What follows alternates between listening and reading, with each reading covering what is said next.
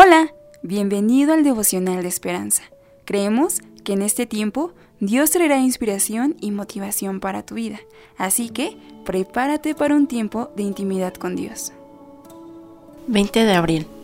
La promesa de Jesús para ti.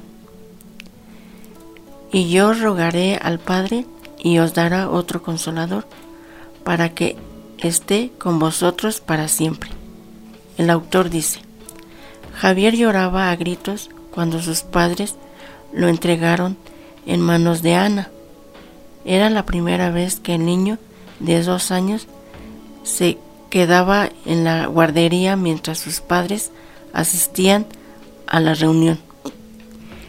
Y no le gustaba. Ana les aseguró que estaría bien. Trató de calmarlo con juguetes y libros, meciéndolo, paseándolo y hablándole de cosas divertidas. Pero la única respuesta que recibió fueron más lágrimas y gritos. Entonces el susurro al oído, yo me quedaré contigo. Rápidamente el niño recibió paz y consuelo. Jesús les ofreció a sus amigos palabras similares de consuelo durante la semana de su crucifixión, el Padre os dará otro consolador para que estén con vosotros para siempre, el Espíritu de verdad. Después de resucitar, les prometió, He aquí que yo estoy con vosotros todos los días hasta el fin del mundo. Jesús estaba por ascender al cielo, pero enviaría al Espíritu, quedarse y vivir con su pueblo.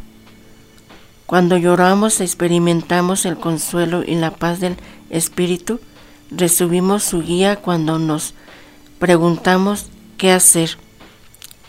Él nos abre los ojos para que entendamos más sobre y nos ayuda en nuestras debilidades y llora por nosotros. Se queda con nosotros para siempre. Reflexión. Me consuela saber que el Espíritu Santo me ayuda en tiempos difíciles y que no importa las situaciones que esté pasando o enfermedad, tengo la plena confianza de que Él está conmigo y me da paz en todo momento. Oración. Dios te doy gracias porque siempre estás con nosotros a nuestro lado, te pido que me des la sabiduría y el amor para saber guiar y consolar a otras personas para que experimenten la paz que el Espíritu Santo nos da. Amén. Esperamos que hayas pasado un tiempo agradable bajo el propósito de Dios. Te invitamos a que puedas compartir este podcast con tus familiares y amigos para que sea de bendición a su vida. Puedes seguirnos en Facebook, Instagram, YouTube y Spotify como Esperanza Tolcayuca. Hasta mañana.